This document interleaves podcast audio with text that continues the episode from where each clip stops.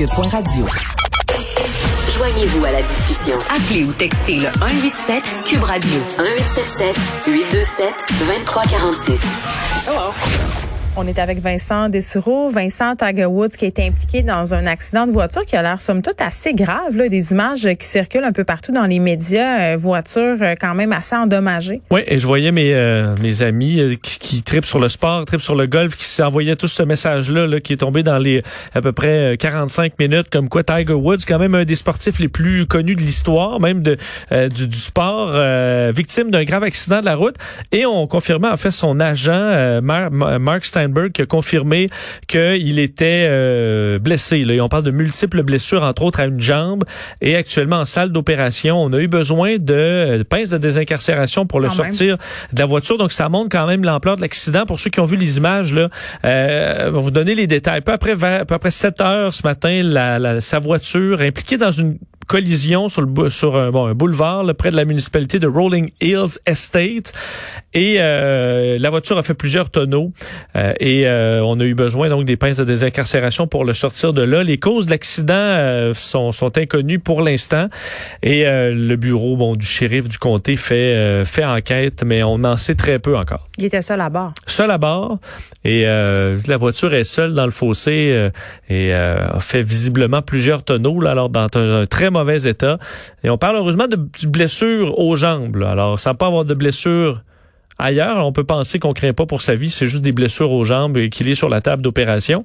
Mais euh, Est-ce qu'il va être de retour au golf? Ça, euh, ben c'est ça, faut dire que euh, Tiger. Woods est quand même, il a 45 ans ouais. et euh, c'est quand même quelqu'un qui est qui est revenu de loin à certains à plusieurs reprises. On se souvient, c'était dans les, je pense les comebacks de euh, les plus marquants de l'histoire du sport était revenu de blessures au dos, euh, euh, opération au dos, et il est revenu au, au sommet par après.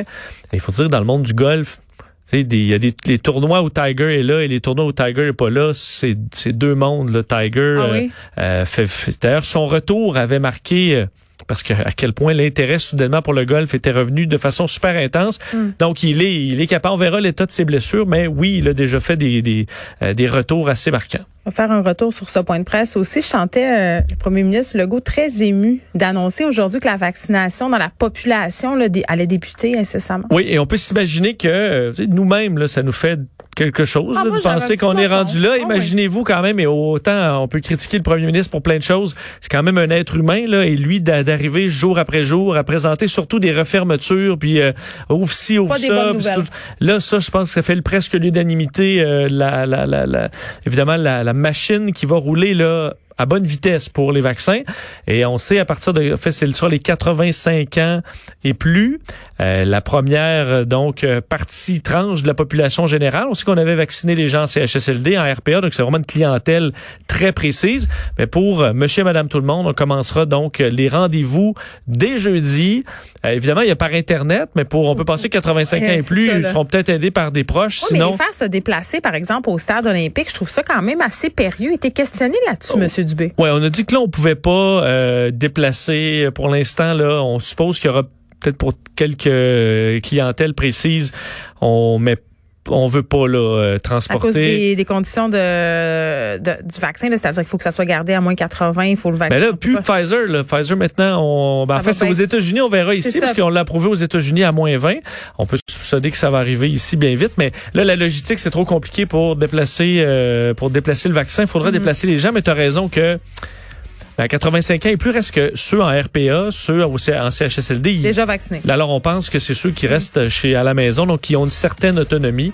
Et euh, ça devrait prendre deux semaines. Ben, ensuite, on pourra commencer à Aller dans les écoles, non, mais vacciner les étudiants, les écoles, les professeurs, le personnel, parce qu'on le sait, là, dans les écoles, c'est rendu un foyer d'éclosion. C'est là que ça se passe. Le variant s'en vient. Je pense que ça serait peut-être de bonne loi de penser, après avoir vacciné ces personnes vulnérables, bien entendu, de penser aux écoles.